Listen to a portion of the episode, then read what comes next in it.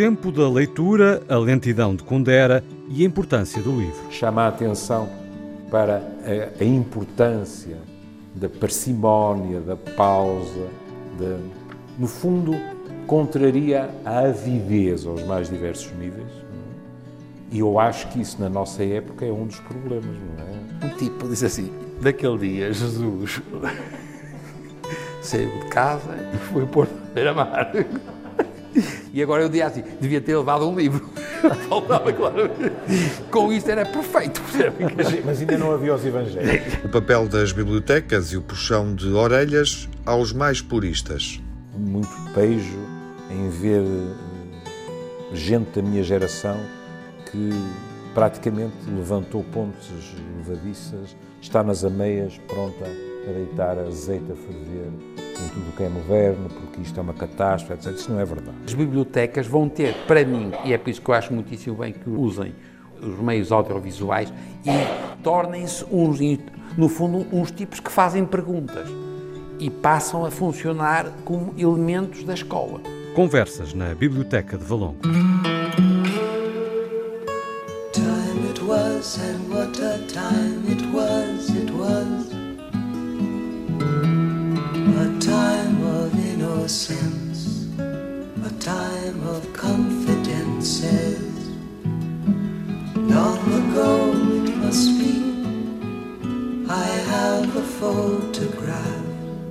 Preserve your memories, they're all that's left you. Prosseguimos os encontros, as conversas na Biblioteca Municipal de Valongo. Em boa verdade, estamos a celebrar os 16 anos da Biblioteca Municipal de Valongo com este encontro entre velhos amigos, grandes amigos, amigos de uma vida e conversas que se pretendem também para a vida com uma plateia que nos acompanha nesta segunda emissão que fazemos. E fica desde já o aviso para quem nos escuta na rádio, para quem chega a este momento de conversa sem ter escutado o episódio anterior, a conversa anterior, que para perceber o que se vai passar na próxima meia hora, nos próximos três quartos de hora, convém justamente ouvir aquilo que dissemos, aquilo que foi contado, narrado na emissão anterior, no encontro anterior do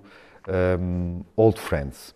A biblioteca celebra 16 anos e recebe-nos num final de dia uh, luminoso, radioso. O verão ainda não chegou plenamente, mas está uma luz que o faz anunciar. Podemos vê-la através da janela enorme uh, que está no fundo desta sala onde fazemos o Old Friends com plateia. Saúdo uh, para um novo encontro com o público. O Manuel Sobrinho Simões. Olá, Olá Manuel. Bem-vindo. Boa tarde ou boa noite. Já quase boa noite desta vez. O Júlio Machado Vaz. Olá, Júlio. Olá. Bem-vindo. É prazer reencontrar. Reencontrar-te. e é bom ver-te. Espero que seja frequente. Ah, uh, estarmos próximos a fazer estas, estas conversas, cada vez mais próximos e o Miguel Soares. Olá, Miguel. Olá, Viva. Tiago. Uhum. Tiago Alves, como estás? Curiosamente, estou bem, e tu também? também. Curiosamente, uh, iniciamos. Vocês respondam, estou bom, bem, estou bem. É, é já viu, é já viu. Estamos bem vacinados, não é, Miguel? Exato. Sem efeitos secundários. Para já? Uhum, para já. Olha, uh, iniciamos este, este nosso encontro em dois momentos na rádio, na, na biblioteca, tentando corresponder ao desafio Confesso que li. Queres dizer alguma coisa sobre isso? Na conversa anterior não, Bom, não tivemos muito tempo. Não tivemos, mas eh, é óbvio que uh, este Confesso que li uh, serviu de mote ao Júlio para, no episódio anterior, confessar que leu e partilhar connosco alguns livros. Uhum. O Manuel foi um bocadinho mais híbrido, ele não, gosta de ser omnívoro. Não li, na, não, e não li mais nada novo. Leu, leu o Epá, y, eu só releio. Leu o Y não anda a ler uma coisa. Vejo mais. Leu o Expresso. O Y. O Y. E são boas leituras. E admitiu que leu o jogo. exato, exato. Bom, e, e, eu também confesso que li. E, e, e gostava de partilhar com, convosco uh, uma leitura que anda a acompanhar-me uh, na minha mesinha de cabeceira hum. desde alguns, uh, algumas semanas.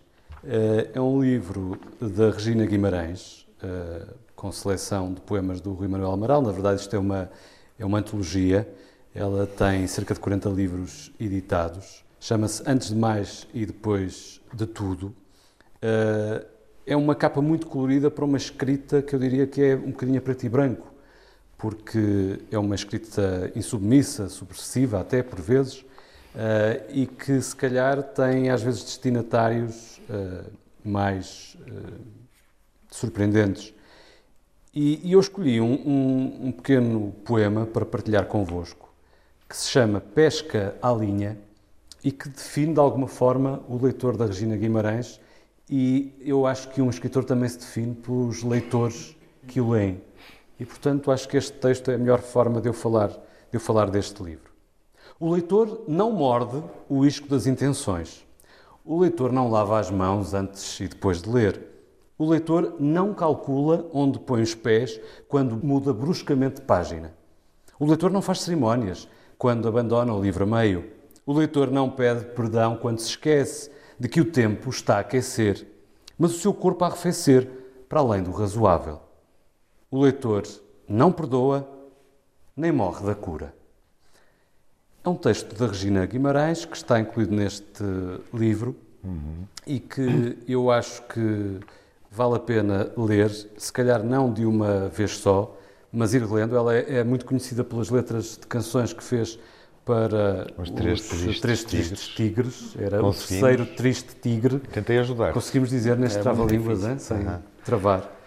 Uh, e para os clã, por exemplo. Uh, e, e, este livro permite-me fazer uma ligação com outro livro que eu já li e reli e que gosto muito. E isso tem a ver com com, na, na última conversa uh, com as releituras do com Júlio. as releituras do Júlio, uhum. que é de um escritor espanhol, o Juan José Milás, uh, jornalista, uh, e que neste livro faz uma espécie de autobiografia ficcionada sobre o mundo dele. É um livro que percorre a vida e a obra do Juan José Milás e depois, no fundo, cabe ao leitor decidir o que é que é real, o que é ficção, porque ele nunca Uh, é muito claro nisso. Uhum. Uh, aliás, parece tudo factual, Sim. mas percebemos que se calhar há aqui muito ficção.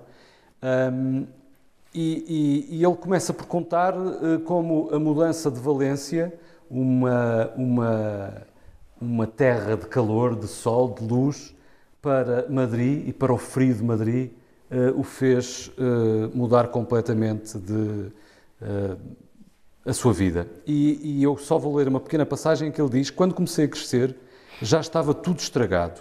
Estragadas as vidas dos meus pais, isso era evidente, estragadas as nossas, pois tínhamos sido violentamente arrancados da classe social e do lugar a que pertencíamos. E eu acho que estas palavras dão que pensar sobre o lugar a que pertencemos. E isto serve de mote para uh, falar com o Júlio e Manuel sobre o lugar a que pertencemos. Que lugar é este? Nós estamos numa biblioteca em Valongo. Uh, este é um mundo. Uh, a que mundo é que nós pertencemos? A que gostaríamos de pertencer ou a que pertencemos? Manuel? Eu queria pertencer ao passado, que é o que eu acho graça. Uhum. Também acho graça ao presente. Tenho mais medo do, do futuro, mas quer dizer, eu vivo muito no passado.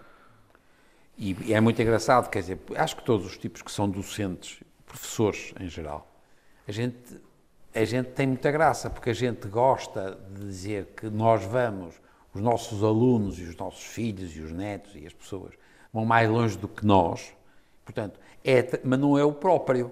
A gente está sempre a envelhecer. Percebem o que eu quero dizer? Portanto, eu passo a minha vida no passado. E, portanto, tem muita graça a utilização de tudo como um instrumento para fazer o futuro através de outras pessoas. Porque a gente, não nos vou dar nenhuma novidade, não, é muito raro um gajo não ficar mais novo. Pode haver tempo, temporariamente uns truques, mas não funciona. Portanto, o meu, é muito, e é por isso que eu acho graça às bibliotecas e aos livros. Eu, e é por isso que eu, e portanto eu, eu reconheci mas está a início que as bibliotecas e os livros são do passado? Não, mas para mim que sou um releio. Percebe? Não tenho, eu já não tenho muito tempo para aprender coisas. Uhum. Mas também, atenção, que é, é, agora tem graça isto, porque voltamos sempre à história do que a gente está aqui a fazer, é um exercício do que é que se pode fazer numa biblioteca. E o que eu acho que a gente faz é a gente aprende e ensina.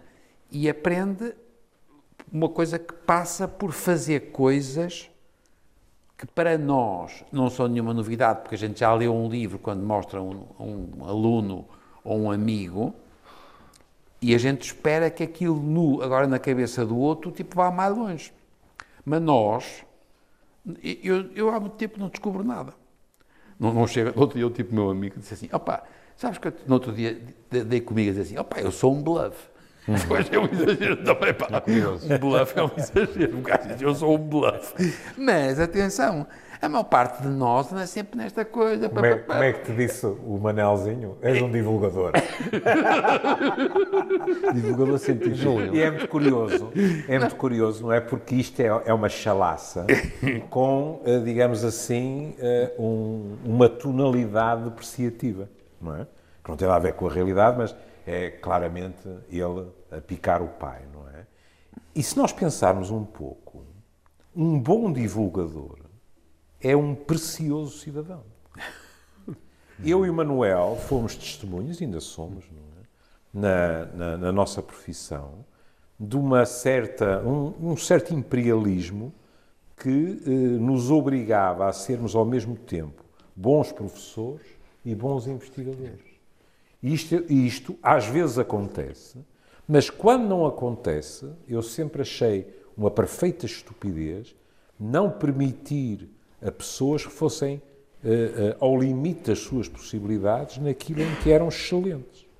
Eu tive excelentes professores que, tanto quanto eu sei, não deixaram obra de investigação nenhuma. E tive péssimos professores que entravam no anfiteatro já pelos cabelos, porque não queriam ter deixado o laboratório onde as suas experiências, que os levaram às sete partes do mundo, estavam ainda à espera deles. Aqui eh, mais uma coisa que eu, que eu gostaria de acrescentar. Esta questão dos alunos, por exemplo. Eu sempre gostei de distinguir entre alunos e discípulos. Não é a mesma coisa. Entre os alunos também podemos distinguir entre os que vão às nossas aulas que nunca lá puseram os pés. Não é? Pronto. Os que lá vão também é mais uma prova de simpatia. Discípulo é uma palavra mais, mais ambiciosa. É o que o Manel dizia, quer dizer, nós prolongamos-nos nos discípulos. Não é? E não há assim tantos. É? Cristo teve 12, que é bastante, convenhamos, não é? Há quem diga que teve mais, incluindo mulheres, mas enfim, isso é, é velha discussão. Mas, eh, por exemplo, hum, eu estive de férias uma semana e cruzei-me com uh, alguém que eu conheço há, há 20 anos, há mais, penso eu, e considero meu discípulo na área da toxicodependência, em quem tenho muito orgulho, e aconteceu algo curioso, que foi um comum amigo nosso, o Alexandre Quintanilha, telefonou-me eh, pedindo-me se eu estaria disponível para ir à Assembleia para dar a minha opinião sobre um determinado tema. E pediu-me nomes que pudessem fazer a mesma coisa. E eu falei com, com esse meu menino e disse: Olha, eu gostava que tu fosses. E ele perguntou: O chefe também vem? E eu disse: Não, não vou. Em contrapartida disse-lhe: Mas tu chegas lá, dás a tua opinião e dizes que eu, com menos certezas do que tu, subscrevo a mesma opinião. Pronto. E porquê é que eu disse que não ia? Porque acho que é mais que tempo. Eu passei por isso com o professor Eurico Figueiredo, é mais que tempo dele deixar de ser visto como o assistente do Machado Vaz. Portanto, ele deve ir sozinho, pelo seu próprio valor. Eu, eu aprendi isso com, com o Eurico. O Eurico foi sempre um homem que, além de ser extremamente inteligente, uh, uh, tinha não faro clínico, também o tinha, não é? Mas o faro para este tipo de situações. E houve uma determinada altura eu era assistente dele, passava-lhe os slides, etc, etc. E um dia ele disse-me assim: É curioso, já reparaste como há coisas que estão a mudar? Agora metem-me cunhas a mim para tu ires falar e eu vou-te ouvir. É? O que deu origem a uma conversa muito interessante, porque não é sempre pacífico este tipo de transição. É? Há são coisas complicadas. Não tem que ser só na ciência. Eh, às vezes, nas famílias, eh, olhem, de vez em quando há uns infartos de miocárdio, porque o paizinho obstina-se a continuar a fazer tudo aquilo que ensinou a fazer os filhos, eh, desde o surf a isto ou aquilo, porque inconscientemente custa-lhe muito deixar de fazer, deixar de fazer ao mesmo é? nível é? que os filhos, não é? E, portanto, essa coisa de nós termos quem nos continue é, é um pensamento reconfortante. Por último, a questão de viver no passado. Eh, eu tive um convite que me honrou muito, também me angustiou, mas agora já aceitei, aceitei. Que foi eh, a Associação de Medicina Geral e Familiar pediu-me para fazer a conferência de abertura do seu congresso no fim de setembro. E é assim. Hum, não há ninguém que eu tenha mais prazer em enganar do que a mim mesmo. Porque me divirta à grande. É? E então, ainda por cima hoje, com, com, com o Google e tudo isso, não, é? não teria sido necessário. Mas eu escrevi um mail a dizer que aceitava e imediatamente avancei para a Amazon e com o pretexto que tenho que ler as coisas mais recentes. Ah, uma desculpa é? para comprar livros. Comprei quatro livros, não é? Dois dos quais chegaram hoje, e isso foi algo que penso que não falei eh, e que se calhar não falámos hum. na semana passada, que é o prazer tátil do livro. O livro que me chega é qualquer coisa que eu toco de uma forma reverencial. Eu salivo. Não é? Eu ainda salivo. Um livro, de, mesmo de medicina, pá, coisas uhum. chatas. Claro, está bem, mas é qualquer coisa de novo. E isto também tem a ver com outras questões que, têm, que, que, estão relacionadas com aquilo que falámos na, na semana passada. Por exemplo, com, com uh, algo, com uma vida mais pausada, que é, quando eu era miúdo, eu lia os livros dos cinco, não é? Depois vieram os sete, etc. Pronto, eu sou do tempo dos livros dos cinco. Mas os livros dos cinco chegavam à livraria latina com intervalos de meses. E, portanto, quando chegavam, a, a latina telefonava para o consultório do meu pai e meu pai dizia-me: chegou mais um livro, e eu ia disparado para a latina buscar o livro, mas como sabia que o próximo demoraria muito, eu impunha-me um limite de páginas por dia. Para render. Para render, uhum. não é? Ora bom, esta, se quiserem, eh, vou voltar por um momento à sexologia, esta tantalização do prazer, que aliás também está no livro do, do Kundera, A Lentidão, é muitas vezes algo que se sobrepõe ao próprio prazer. Não é raro eu ouvir pessoas na clínica e fora dela, mas pronto, 40 anos de clínica fazem-nos falar assim que me dizem eu tenho tanto prazer a planear uma viagem como a fazê-la. Escolher o itinerário, os hotéis, isto, aquilo e aquilo outro. Imaginar. É? Imaginar. Ora bom. Sim, muitas agora, vezes não é o destino, não é? O que interessa o, é. o que tu percebes, os lugares tocas o cerne da questão. E os desvios que fazes. Que é o imediatismo em que vivemos tem devorado, na minha opinião, o imaginário. É? Vejam, por exemplo, eu digo isso se calhar há décadas já, mas acho que era verdade e que é cada vez mais, eh, nós vivemos num mundo muito hipersexualizado, na minha opinião, no entanto, muito pouco erótico. Porque o erotismo não dispensa o imaginário. E o imaginário não dispensa a pausa, o tempo. Bom, vamos eh, procurar uh, outras outras impressões e estímulos, falando de erotismo, na plateia.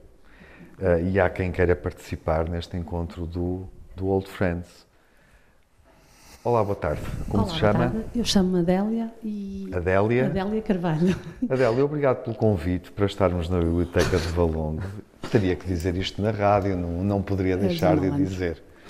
Enquanto responsável pela biblioteca, não, obrigado não, por nos sou, resolver sou, nesta casa. Sou responsável pela biblioteca, sou uma colaboradora daqui da casa. Uh, com muito gosto, vivo aqui em Valongo e com muito gosto.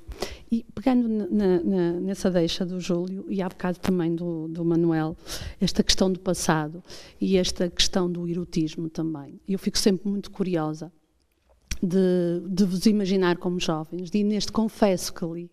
Eu gostaria que cada um de vocês me confessasse assim o livro mais maroto que leu na vossa adolescência ou no início da vossa puberdade, mas que, que, foi um livro muito importante e que mexeu com os vossos sentidos e com, com até algum questionamento, porque provavelmente era uma época em que a sexologia não era encarada como agora, nem com, nem com tanta liberdade, nem com tanta uh, facilidade. E, eu gostaria de ouvir. Isso dava, isso dava pano para mangas, por voltando à semana passada, não é? em que falámos de Foucault e da história da sexualidade, a sexualidade é um tema fascinante porque hum, nunca houve um tema tabu tão anunciado aos quatro ventos como a sexualidade. É? Por exemplo, a Igreja, há centenas de anos, que está obcecada pelo sexo, tornando o segredo menos bem guardado que se pode imaginar, o tabu menos respeitado, etc. O que não significa que uh, eu alinho no discurso de que hoje em dia não existem tabus, isso é completamente impensável. E não estou a falar sequer de comportamentos, é? estou a falar de tabus que têm a ver com a nossa própria organização mental. Adiante, não é isso que está em questão. Agora, vou desiludi-la terrivelmente. Porque quando eu cresci uh, no Majestic, que foi, digamos assim, a minha atividade escolar paralela ao João de Deus, não é? A minha vida fora de casa era muito, muito previsível. Eu ou estava em aulas no João de Deus, ou estava com os amigos uh, no Majestic, ou estava com a minha namorada a portar-me bem, uh, sentado num sofá com ela e com a mãe. Que quando estava bem disposta, estava numa das pontas do sofá quando estava mal disposta, estava no meio do sofá. Pronto. E, portanto, isto não é assim um. Atenção!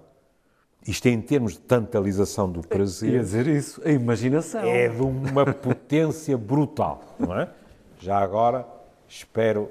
Ela, felizmente, está ainda de boa saúde, é uma pessoa com quem eu mantenho. Já nos vemos há muito tempo, mas mantivemos sempre uma relação.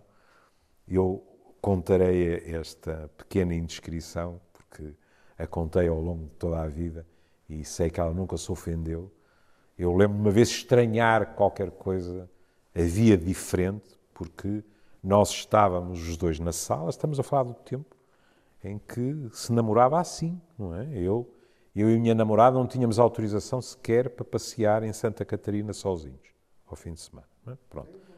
Mas entrei e, e, e, na sala só estávamos os dois. E eu, eu fiquei muito surpreendido. É?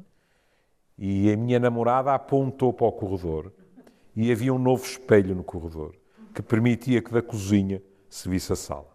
Não é? Portanto, havia precauções que tinham sido tomadas. Mas, eh, porquê é que eu disse que ia desiludir? Porque, não direi o nome, mas havia uma, uma papelaria no Porto na qual, se nós disséssemos uma determinada palavra passe, é? uma senha, digamos assim, havia determinadas revistas que saíam debaixo do balcão, nós poderíamos escolher. Eu, eu disse que ia desiludir, eu nunca, mesmo sabendo a senha, nunca tive coragem, nem sequer interesse. Eu, eu isso mantenho, que há determinado tipo de revistas que me parece que uh, aquilo que mostram é um sexo de talho é como quando passamos pelo talho, estão as galinhas, a carne de porco, etc. E isso a mim nunca me interessou, digamos assim. Em contrapartida, antes disso, é? eu lembro-me de, de, discutir isto uh, alegremente com o meu psicanalista. Uh, houve um período da minha vida em que eu ouvi coisas para as quais não estava preparado eu dormia no mesmo quarto que minha avó materna, que era viúva.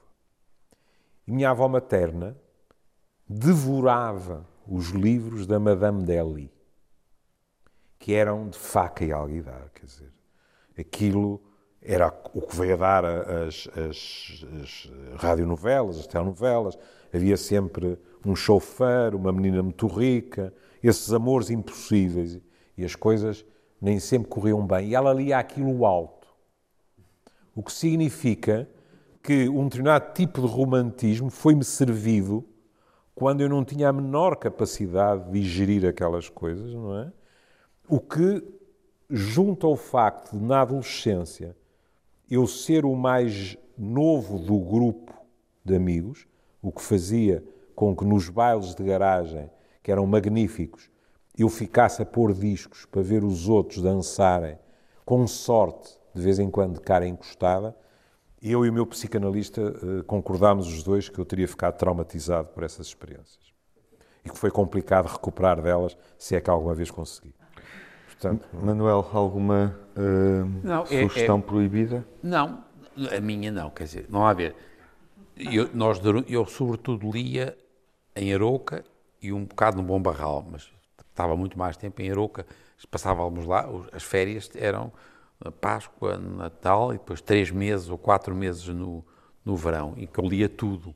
E hoje, as coisas que eu me lembro mais, estava agora até a tomar nota, eu, por exemplo, havia uma coleção de coisas que eram as, eh, o pomar do Adrião, que era como é que se fazia, o, o, meu, o meu avô ensinava como é que se fazia as podas e a, a leitaria da Rosalina e as, as, as, as, abelhas do padre, do padre Roque, acho que era padre, não interessa. Eu lia tudo. E, portanto, aquilo que eu achei graça a mulheres, em que eu era muito miúdo, é, foi o essa. E muito, muito, eu não percebi nada, mas percebi que havia ali qualquer coisa. Não, era parvo. E depois aprendia com os amigos mais velhos da Arouca. Eu era o mais novo e eu também, da minha família, eu era o mais velho, portanto em casa não, mas eram os amigos.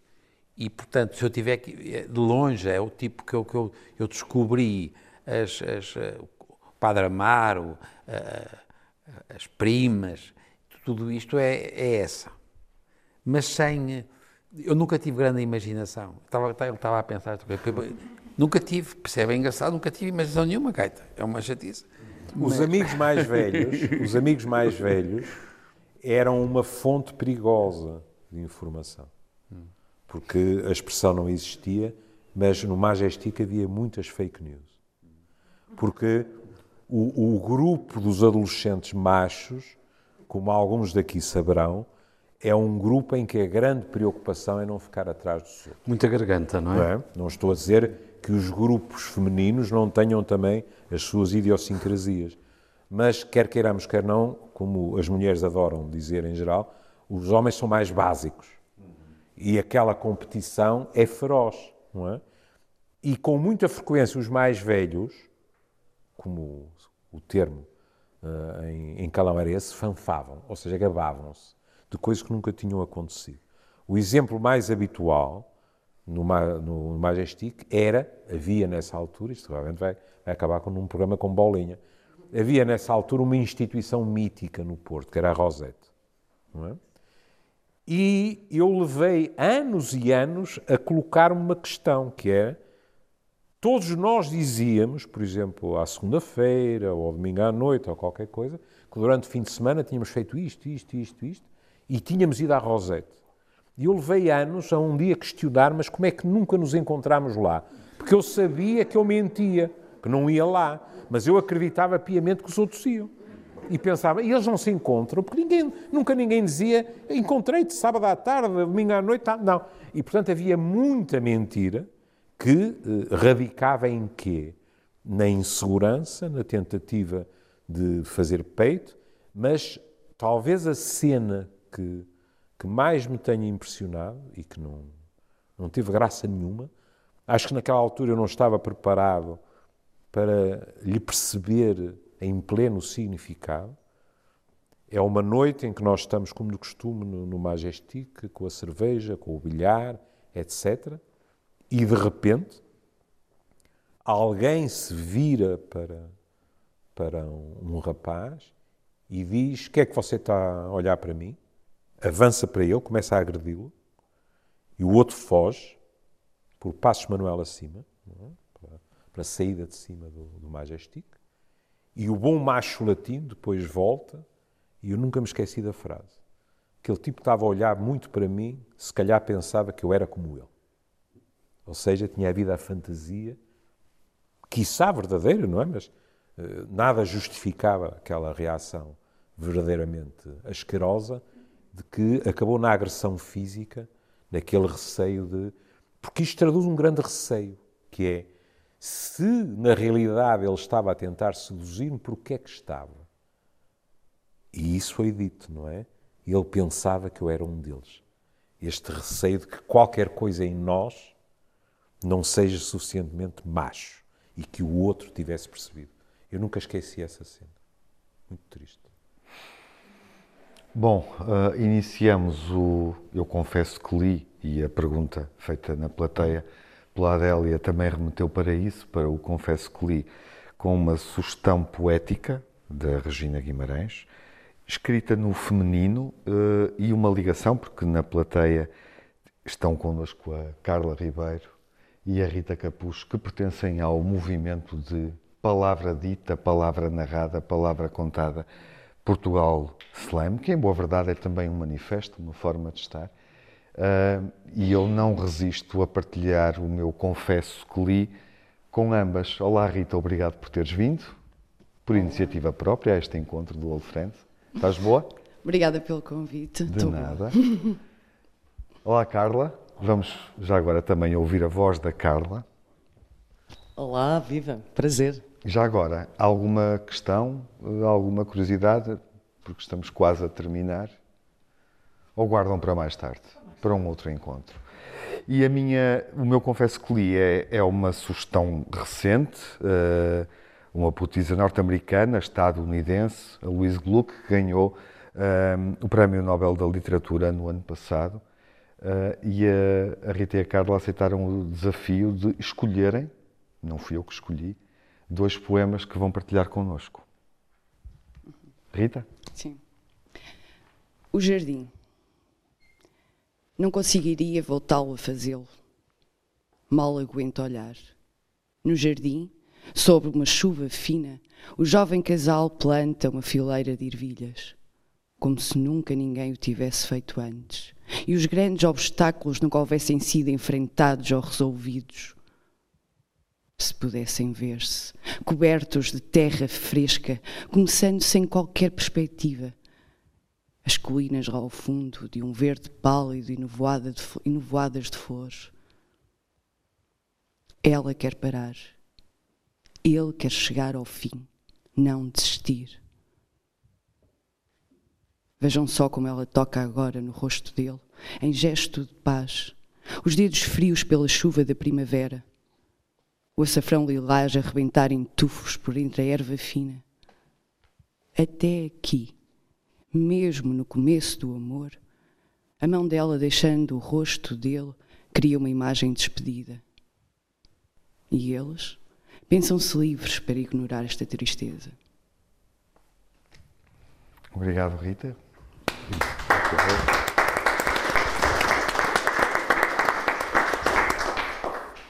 Carla, qual é o teu poema da Louise Gluck? Eu vou ler o, o poema que se chama Aver, é o número 1, um, é o número 1 um, e tem o título de Averno, o nome do livro. Que é o nome do livro, é o poema que dá nome exatamente. a um dos quatro livros da Louise Gluck editados em Portugal exatamente. há Prémio alguns Nobel, meses. Prémio Nobel da, da, da Literatura. E há quem considere o melhor livro. Eu gostei muito deste livro, acho que é muito autobiográfico. Compraste-o na Amazon há dias para vir aqui? Não. Não, não. Não, não. Foi numa livraria no Porto. Compram-se nas livrarias no Porto, É naquelas que Eu o estava Júlio a brincar frequenta. com o Júlio. É, eu tento evitar esses, esses circuitos perigosos. Morres quando o teu espírito morre. Caso contrário, vives. Podes não te sair muito bem, mas continuas, não tens escolha. Quando falo sobre isto com os meus filhos, eles não prestam atenção. Pensam. Os mais velhos fazem sempre o mesmo. Conversam sobre coisas que ninguém vê para disfarçar os neurónios que vão perdendo. E trocam piscadelas de olho. Ou são o velhote a falar sobre o espírito, porque já não se lembra da palavra parcadeira. É terrível estar sozinho. Não falo de viver sozinho, estar sozinho, onde ninguém te ouve. Lembro-me da palavra parcadeira, apetece-me dizer, mas já não me interessa. Acorda a pensar, tens de estar preparado. Em breve o espírito, o espírito desistirá e não há cadeira no mundo que te possa valer. Sei o que comentam quando saio. Deveria consultar alguém? Deveria tomar um desses medicamentos novos para a depressão? Consigo ouvi-los aos sussurros, planeando como dividir os gastos. E quero gritar: vivem todos num sonho. Já é bastante mal, pensam, assistir à minha decadência. Bastante mal sem os sermões que ouvem agora, como se eu tivesse qualquer direito a esta nova informação. No fundo, têm o mesmo direito. Eles vivem num sonho e eu preparo-me para ser um fantasma. Quero berrar. A névoa dissipou-se. É como uma vida nova. Não tens qualquer interesse no desfecho. Sabes qual é o desfecho. Pensa bem. 60 anos assentaste em cadeiras e agora o espírito mortal procura, tão livre, tão intrépido, levantar o véu, descobrir aquilo de que te despedes. Averno, na voz da Carla Ribeiro. Obrigado, Carla e Rita, por terem juntado a nós, por terem contido as perguntas que gostariam de fazer e terem partilhado a Luís Gluck como sugestão de leitura. E, enfim, a palavra dita uh, é maravilhosa e acho que foi bom termos também o Portugal Slam numa biblioteca. Quase a terminar. Júlio e Manuel. Últimas palavras ditas, meus caros. Eu, eu, o, o Vasco, o Vasco, pois, porque eu, eu, é engraçado, eu estava a pensar, a biblioteca, eh, eu, eu adoro palavras cruzadas, acho graça a palavras, e se reparar, é permanente a utilização do, portanto, enoteca, biblioteca, e tem muita graça, porque uma das palavras, por exemplo, que aparece muitas vezes é quando a gente faz um sítio onde nós guardamos os ovos, que podem ser ovos de, de, insetos ou podem ser de seres humanos, são ootecas. E tem muita graça, porque vocês viram, por exemplo, estes dois poemas, a capacidade de perceber que, de novo, o problema da leitura passa muito por um exercício de escrita. E nós temos que progressivamente utilizar as bibliotecas não como um sítio onde há os, os tesouros, não é? Porque o, se a gente tiver uma ooteca, o que a gente tem aqueles ovos é para os ovos germinarem. E o que tem muita graça é a gente perceber que uma biblioteca não é um sítio necessariamente onde está os tesouros, agora, de resto, são clássicas, o, o cego, o, o, o cego da, da biblioteca. E, portanto, o que eu acho muito giro é a gente perceber que através de bibliotecas e de livros e de palavras, e palavras cruzadas, que é para quem acha graça a palavras cruzadas, a construção de alguma coisa que é o futuro das, das pessoas. E acho que foram dois exemplos muito engraçados. Eu estava a pensar, há, aí duas frases que, que, estão sempre a aparecer na, na minha vida profissional, ou estiveram sempre a aparecer na minha vida profissional, e, e, que a pouco e pouco foram invadindo também a minha vida pessoal, que é a distinção entre viver sozinho e estar sozinho. Que é algo de como é que como é que é aquela palavra que que é sempre que é sempre fino dizer é, qualquer coisa de seminal. É? Porque uh, uh, a minha profissão é ouvir pessoas quando tenho sorte e, e, sou competente, mais do que ouvir chegar a escutar, porque não é a mesma coisa. E eu farto-me de ouvir pessoas que uh, não vivem sozinhas e estão profundamente sós. Não é a mesma coisa, não é? E, e ouço menos pessoas, mas ouço pessoas que vivem sozinhas e não se sentem minimamente sós. E essa distinção é extremamente importante. Porque nós hoje em dia, pronto, desculpem a deformação profissional, nós sabemos que a solidão é deletéria para a nossa saúde física e psicológica. Antigamente pensávamos que por sistema através da depressão. Hoje em dia, dizem os especialistas, que, que, seguramente através da depressão, mas é um fator em si mesmo, não precisa. Porque, no fundo, o que é que nos retira? Retiram-nos as redes de suporte sociais e isso é terrível para a nossa saúde física e psíquica, não é? E, por outro lado, é muito curioso verificar como há pessoas que, às vezes em processos terapêuticos, outros sem ser, um dos eh, sinais para elas de que amadureceram é a capacidade de estarem bem sozinhas. Porque aprenderam, se quiserem, a fazer companhia a si mesmas. Mas, ó, ó Vaz, agora tem graça, porque ele é um verbo filho da mãe. Inseminar. Já viram que ele disse seminal? Uma coisa seminal não é por acaso, é do sêmen. O que é que está a ver? É um homem. Ou fez o que o falou do ovo. É? Viu a diferença? É seminal. que é muito Só, só tu, para acabares um programa, a insinuares que eu sou um machista, não é? Porque eu disse a palavra seminal, ainda por cima, num registro irónico, É porque é uma daquelas palavras e tal. Eu só espero este livro é seminal. Eu só espero, ao Júlio, que com estas palavras o Manuel não tenha querido dizer que és um fanfarrão. Ele estava a contar a história do Majestic. É verdade. é verdade. Bom, isto prova que há palavras malditas, não é? Não, não. Ou benditas palavras. Se calhar é um belo Há palavras. para este episódio. Há palavras. Olha, a, a- Associação Livre. Um dos tais livros que eu não estava preparado para ler e depois reli, porque li-o na adolescência, foram as palavras de Sartre. Não? E li aquilo tudo e percebi para aí um décimo ou qualquer coisa, mas houve uma, uma sensação com que eu fiquei. Foi, para este tipo, as palavras são muito importantes. Deve ser por alguma razão. E quando reli mais tarde, não é? Ah, acho que percebi melhor como aquela cabeça, não é? O divino estrábico, como alguns gostam de dizer, não é? Aquela cabeça que mu- muitos anos funcionou à base de anfetaminas, de álcool, não, não sei se todos sabem isso, não é? Quando os médicos disseram a Sartre que ou ele parava de beber ou então o futuro seria curto, ele respondeu imediatamente: Eu bebo desde os 12 anos de idade, não tenho nenhuma intenção de deixar de beber. E, e consumia anfetaminas porque achava uma perda de tempo estar a dormir e, portanto, continuar. E para ele escrever era qualquer coisa de verdadeiramente indispensável.